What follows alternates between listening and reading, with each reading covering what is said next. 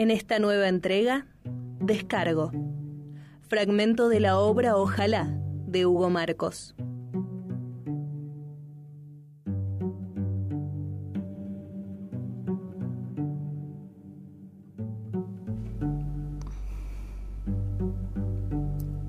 No sé si me quería. Yo pienso que sí. Por lo menos siempre me traía flores, me llevaba al cine, a tomar algo. Se podría decir que cambié un poco después de casados. Me acuerdo que cuando éramos novios y pasaba una chica linda al lado suyo, ni la miraba. Él decía que tenía ojos solo para mí, que yo era su trofeo. Claro, después me enteré que muchos en el barrio querían salir conmigo y yo con el único que acepté fue con él. No, en ese entonces no tomaba. Todo empezó después, pero fue por culpa de la gente.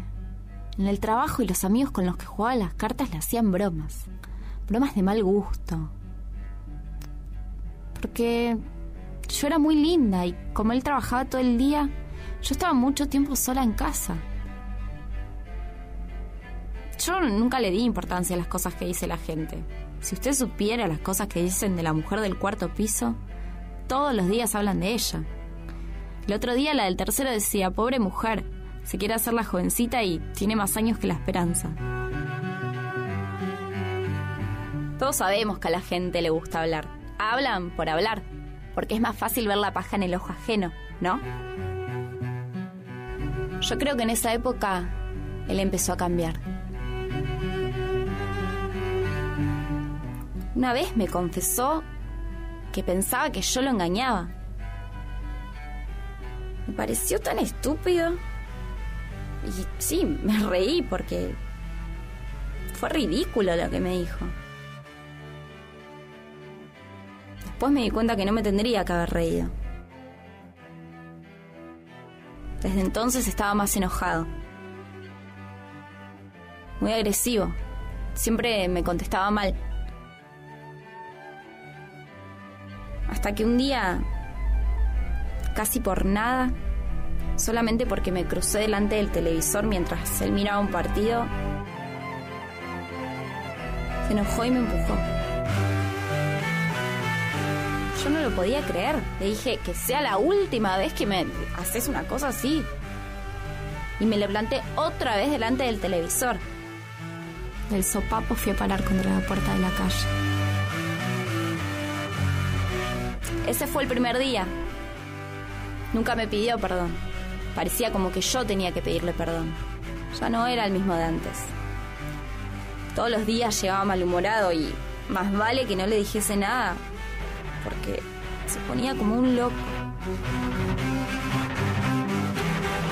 Ese día yo estaba hablando por teléfono cuando él llegó de trabajar.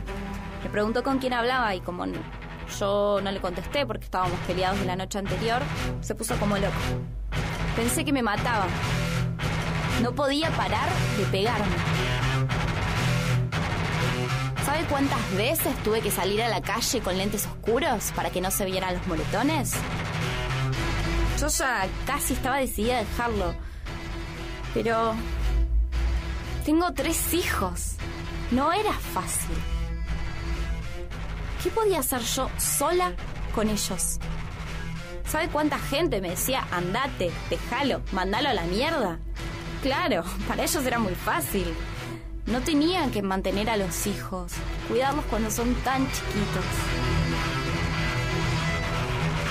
Y traté de soportar. Sí, fue peor, ya lo sé. Pero no quise. Juro que yo no quise hacerlo. Él empezó a pegarme delante de los chicos. Estaba enfurecido y yo no lo podía parar. Alcancé a agarrar un destornillador lo amenacé.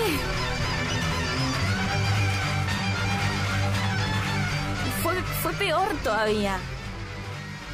Se me tiró encima para ahorcarme y yo no tuve más remedio. No, yo no lo podía parar.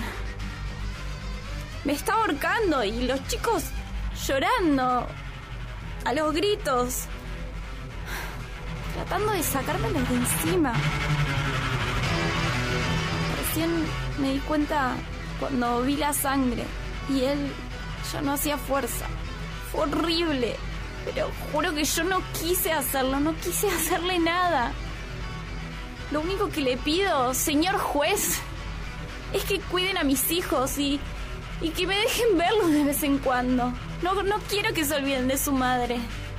Son muy chiquitos. Por favor, prométame que me va a dejar verlos. Prométamelo. Descargo, con la actuación de Bárbara Reinhold. Boquete Podcast. Una entrada, muchas salidas.